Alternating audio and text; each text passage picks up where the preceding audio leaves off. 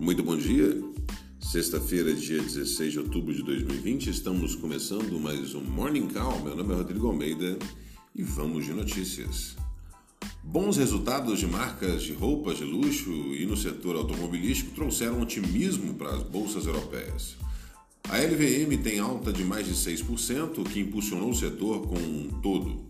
A Hermes Internacional tem altas de 3,6%, a Burberry de 3,76%, a Kering de 3,86% e a Hermes Internacional de 3,68%. O setor automobilístico também se mostra otimista, com a Daimler informando ganhos acima do esperado, levando a altas de 5,31% em suas ações. Agenda de indicadores. Nessa sexta, o mercado acompanha a divulgação da balança comercial da zona do euro. Às 6 horas, o Gabinete Estatístico da zona do euro informou que as exportações para o resto do mundo recuam 12,2% para 156,3 bilhões de euros na comparação entre agosto de 2020 e o mesmo mês de 2019. As importações caíram 13,5% para 141,6 bilhões de euros.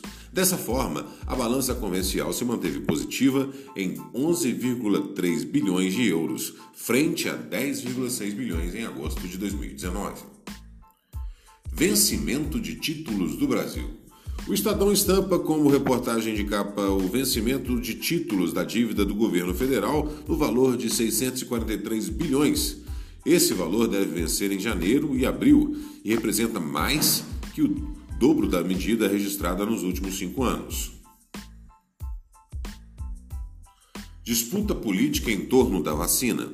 O jornal Valor traz como chamada de capa uma reportagem que afirma que técnicos do Ministério da Saúde têm demonstrado preocupação com a politização em torno da vacina contra o coronavírus.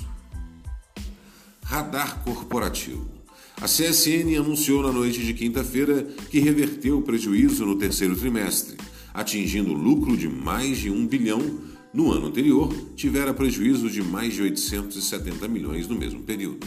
Essas foram as notícias do Morning Call. Muito obrigado pela audiência. Encontro todos vocês, mas no finalzinho da tarde com o Closing Call. Tenham todos um excelente dia e até lá.